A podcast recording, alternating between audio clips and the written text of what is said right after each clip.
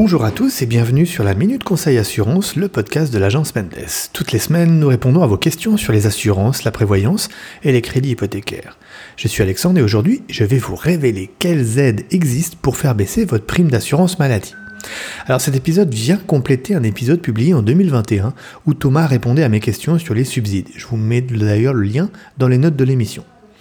Alors vous le savez, tout le monde est concerné par l'assurance maladie en Suisse, que ce soit les résidents suisses, mais aussi les détenteurs de permis de courte durée ou de permis d'établissement, ou encore les frontaliers qui doivent exercer leur droit d'option.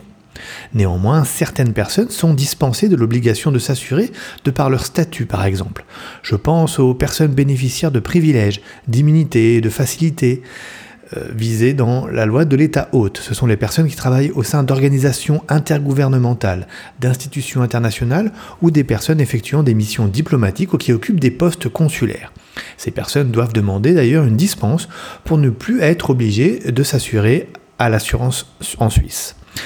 Pour les personnes comme vous et moi qui ne profitons pas de certains privilèges liés à leur profession, nous parlerons surtout de subsides.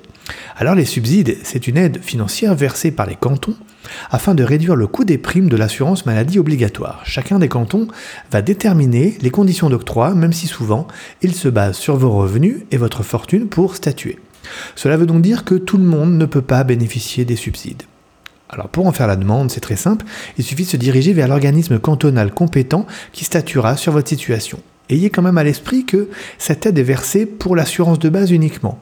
Cela veut dire que si vous avez des assurances complémentaires, les subsides ne pourront pas participer à leur paiement. Voilà, vous savez tout sur les aides disponibles pour faire baisser la prime de votre assurance maladie. Si vous souhaitez avoir plus de renseignements sur les subsides en particulier, n'hésitez pas à écouter notre ancien épisode publié en 2021. Je vous rappelle que vous pouvez vous abonner à nos podcasts sur Spotify, Apple Podcasts, Google Podcasts ou même Deezer pour ne louper aucun épisode. Et je vous souhaite une très bonne fin de journée et vous donne rendez-vous la semaine prochaine. À bientôt.